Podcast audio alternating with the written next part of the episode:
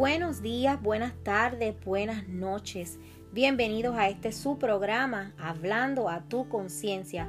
Para la gloria y la honra del Señor, está su pastora Erika, representando el ministerio en las manos de Dios dirigido por el Espíritu Santo. Amado hermano o hermana que me escuchas, te invito en esta hora a que le prestes tus oídos y tu atención al Señor para que puedas recibir lo que Él tiene para ti. Amado hermano, mira, quiero compartir un pensamiento con ustedes en este día. Y dice así, cuando perdonas, no cambias el pasado, cambias el futuro. Aleluya. Voy a repetir este pensamiento que quiero compartir en este día con ustedes. Y dice, cuando perdonas no cambias el pasado, cambias el futuro. Poderoso pensamiento, pues sabemos que el pasado se quedó atrás, ¿verdad? Y que solo nuestro presente asegura lo que será nuestro futuro. Nuestro pasado, ¿verdad? Todos entendemos por nuestro pasado, pues situaciones, experiencias que ya hemos vivido. Sin embargo, nada de eso que hemos vivido se puede cambiar. No hay una fórmula en el tiempo que nos pueda hacer volver atrás para cambiar cualquiera de las cosas que hayamos hecho, sean buenas o sean malas. Sin embargo, lo que sí podemos cambiar, mi hermano, es el presente y pues sobre todo el futuro, ¿verdad? Todo lo que hagamos en nuestro presente se va a ver reflejado en lo que será nuestro futuro. Y el tema para esta reflexión de hoy es guarda tu corazón. Alabado sea tu nombre, Señor. Vamos a hacer una oración presentando esta reflexión, ¿verdad? Que el Señor eh, me ha permitido eh, tener para ustedes en este día. Y dice así esta oración, Padre Santo, Padre Eterno. Muchas veces me he enojado, Señor. He sentido ira y rencor. Yo te pido, Espíritu Santo de Dios, que entres a mi corazón y que me limpies. Cautiva mi pensamiento con tu palabra y pon en mí actitudes de perdón. Te entrego mi vida, Señor, para vivir según tu consejo y caminar a la luz de tus mandamientos. Ayúdame, mi Dios, a ser benigno, misericordiosa y perdonadora, así como tú me has perdonado. En el nombre de Cristo Jesús. Amén. Amén. Quiero que vayan conmigo a la Biblia en Efesios 4, 31 y 32. Vamos a leer Efesios 4, 31 y 32, verso 31 y 32. La palabra del Señor dice, en el nombre del Padre, del Hijo y del Espíritu Santo. Amén. Quítense de vosotros toda amargura, enojo, ira, gritería y maledicencia y toda malicia. Antes, sed benignos unos con otros, misericordiosos, perdonando unos a otros, como Dios también os perdonó a vosotros en Cristo. Amén. Qué poderosa palabra. Hermosa palabra del Señor. Mira todas las cosas que dice, ¿verdad? Acerca de todo aquello que no debe estar en nuestra vida y después lo termina, ¿verdad? Eh, dejándonos saber que si nosotros no perdonamos a nuestro hermano, entonces ¿cómo podemos esperar que Dios también nos perdone a nosotros? ¿Verdad que sí? Alabado sea tu nombre. Mira mi hermano, no podemos vivir esta nueva vida en Cristo Jesús basada en el rencor y en el odio de nuestra vida pasada, ¿verdad? volviendo a lo que fue el pensamiento que compartí con ustedes, nuestra vida pasada va a tener muchas eh, experiencias malas, va a tener muchas experiencias dolorosas, va a tener muchas experiencias en las cuales no queremos ni siquiera a veces recordar, pero es necesario que sí las recordemos. ¿Y ustedes saben para qué? Para que podamos entender que si esas experiencias no aprendemos a sobrellevarlas, entonces no hemos aprendido nada. Si en esas experiencias hubo gente que nos, que nos hizo daño, hubo gente que nos traicionó, hubo gente que, ¿verdad?, nos hicieron algún daño en nuestra vida. Nosotros tenemos que entender que hasta que nosotros no perdonemos a esa persona, ese dolor no se va a ir de tu corazón. Y eso, mi amado hermano, te lo puedo decir con toda seguridad, por mi propia experiencia. No hay nada más gratificante, no hay nada más eh, libertador que el perdón. Porque cuando nosotros perdonamos verdaderamente, estamos dándole la oportunidad al Señor y a ese Espíritu Santo a que entre a nuestro corazón y empiece a sanar todas esas heridas. A veces, sinceramente, tú no sientes el perdón en tu corazón, pero sí sabes lo que la palabra del Señor dice. Y como conocemos que la palabra de Dios dice que debemos perdonarnos unos a los otros para poder ser perdonados, entonces no hay nada más que decir. Simplemente declararlo con tus labios que has perdonado y dejar que sea el Espíritu Santo el que haga ese trabajo en ti, el que sane esas heridas, el que cambie ese corazón, porque ahora eres una criatura nueva. Y si eres una criatura nueva, todo será nuevo en tu vida. Mira lo que dice Proverbios 4:23 y dice, sobre toda cosa guardada, guarda tu corazón, porque de él mana la vida. ¿Qué tenemos que hacer con ese corazón?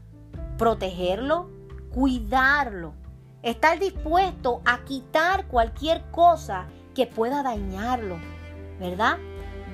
decimos, ¿verdad? Que, que debemos guardar ese corazón de todo sentimiento de ira, odio, rencor de todos esos sentimientos que no le agradan al Señor. Mira como dice el mismo verso 31, quítese de vosotros toda amargura, enojo, ira, gritería, porque nada de eso le agrada al Señor. Y mira, les le comparto, ¿verdad? Algo bien interesante que estuve estudiando en esta última semana, y es cómo se define el alma. Me, me, me caló mucho ¿verdad? Lo que es esa, cuando se define el alma en tres diferentes partes, el intelecto, los sentimientos y la voluntad. Y entonces ahora yo te digo, mi hermano, si decimos que somos cristianos y que somos salvos, gracias a la misericordia de Dios, es nuestra alma la que tiene que estar totalmente ligada a Cristo. Eso no es verdad. Nuestra mente tenemos que atarla a la de Cristo. Nuestro corazón debemos entregárselo a Cristo para que esos sentimientos, nuestros sentimientos, sean limpiados y purificados. Y esa voluntad de la que habla, esa voluntad ya no es la nuestra, sino que se la entregamos al Señor para que en nuestra vida se haga su voluntad. ¿A qué lleva esto, mi hermano? Pues que para que nuestra alma sea salva, tenemos que entregarla por completo. Y ya le dije cuáles fueron esas tres partes. Y si cada una de esas partes nosotros verdaderamente se las ponemos en las manos del Señor, esa es la única garantía que tenemos de que esa alma será salva.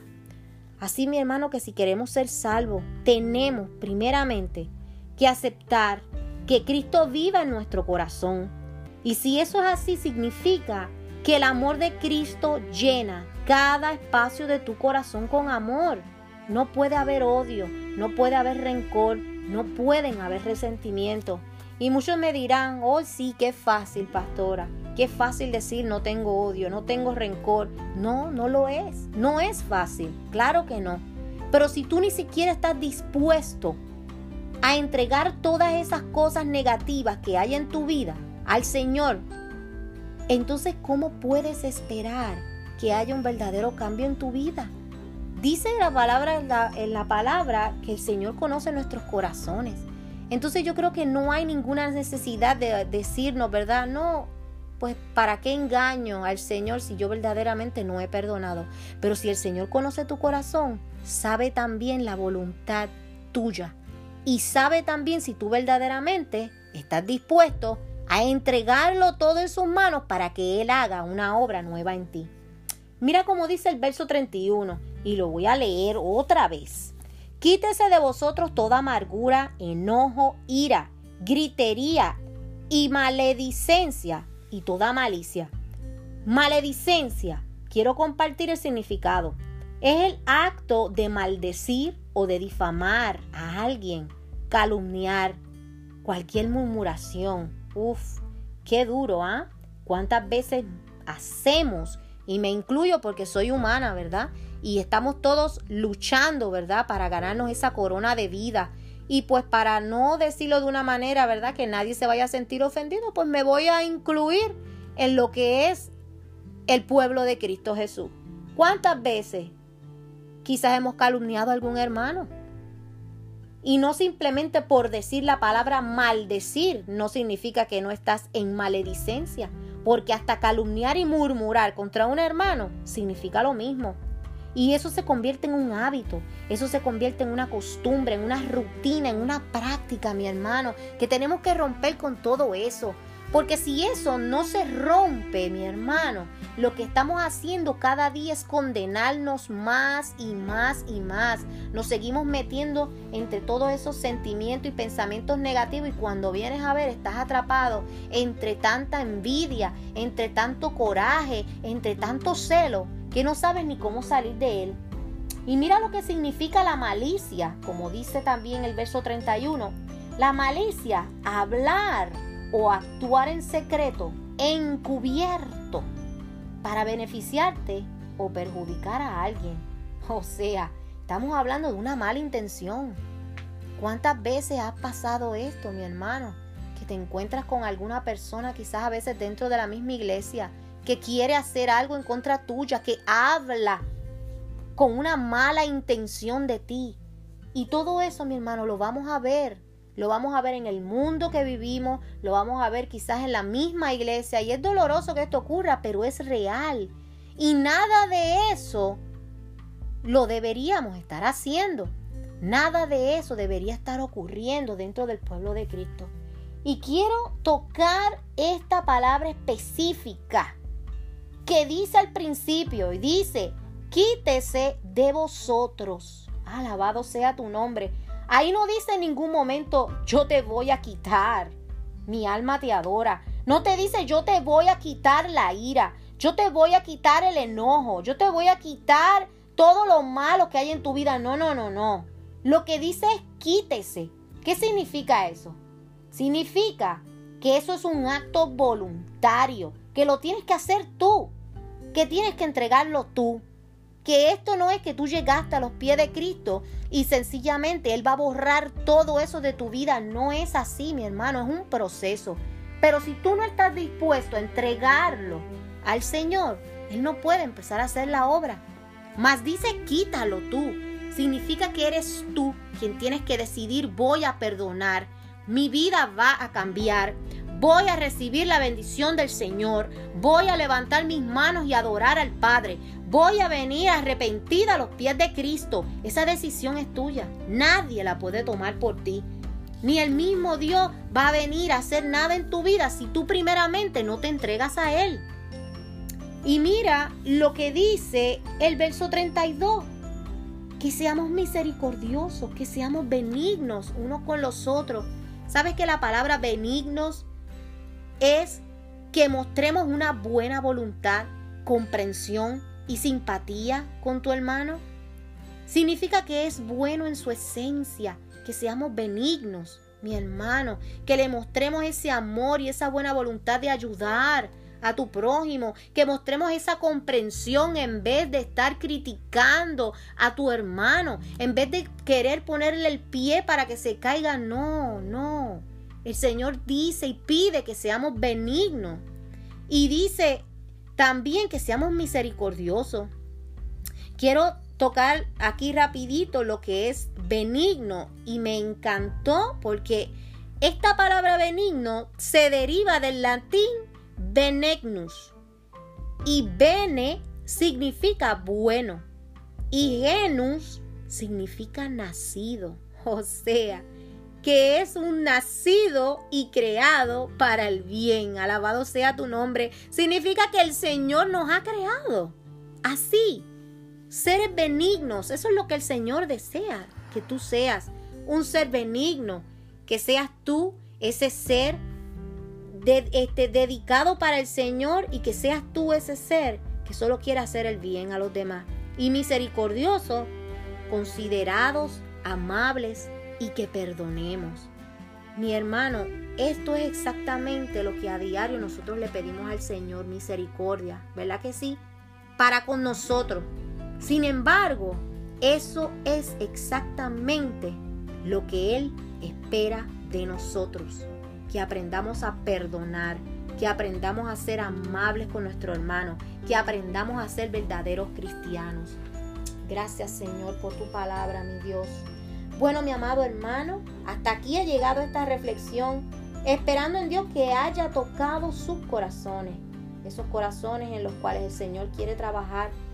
Dios les bendiga y recuerden que todos los jueves estar pendientes a este tu podcast favorito, hablando a tu conciencia con la pastora Erika. Que la paz del Señor siga posando sobre sus vidas. Bendiciones.